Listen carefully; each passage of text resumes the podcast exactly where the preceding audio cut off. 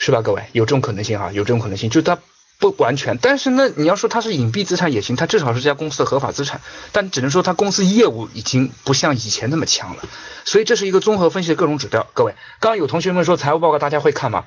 我想逼大家去看，你不看财务报表就犯了第一个错误，你就不去研究。财务报表不一定要你像真正的财务分析师、财会师一样去审计这些报告，但是要抓紧里面几个毕竟主要的一些数据，对不对？毕竟的某些一些关键数据还是要会抓，连这些都不会看的话，那我只能说你回过来还是要修炼一下基本功，否则才不会入你的门的，对吧？才不会入你的门，看不懂没关系，但你要学一点点去看，谁会天生就懂呢？对不对？好，这是七个错误哈。你们认为这七个错误当中最难克服的是什么？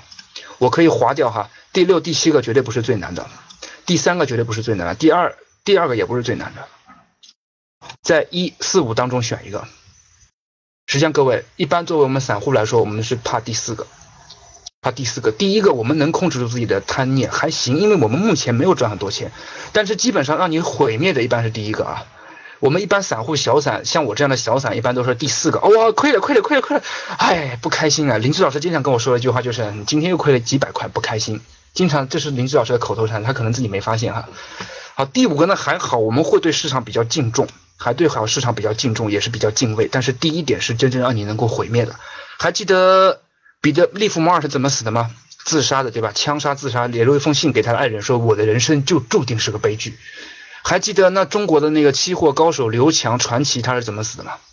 各位，刘强的历史我安安心心分析过，我跟赵老师一致认为他最后不应该再出山，他就应该在云南那边好好的安度晚年，或者是传授弟子，不应该自己再出来。他一出来，真的后面就可能复杂原因比较多，的确很可惜。他这样的人的确是中国的利弗莫尔，真的是天才，真的是天才，对吧？所以呢，这个虚幻目标目前感受不到，但是相信各位哈，咱们教室里有些资本磁商，就是本身资金呢比较雄厚的那些呃企业家朋友们。这一点呢，就是要控制自己的盘身的欲望。但我还好，如果你的钱是通过做实业做出来的话，应该这一点不太会有啊，不太会有。好了，今天的节目就是这些。想要系统学习投资理财的同学，请加格局周老师微信：幺三七零幺八三五八三四，也可以加 Q 群：五七二四七五八三四。咱们下期节目再见。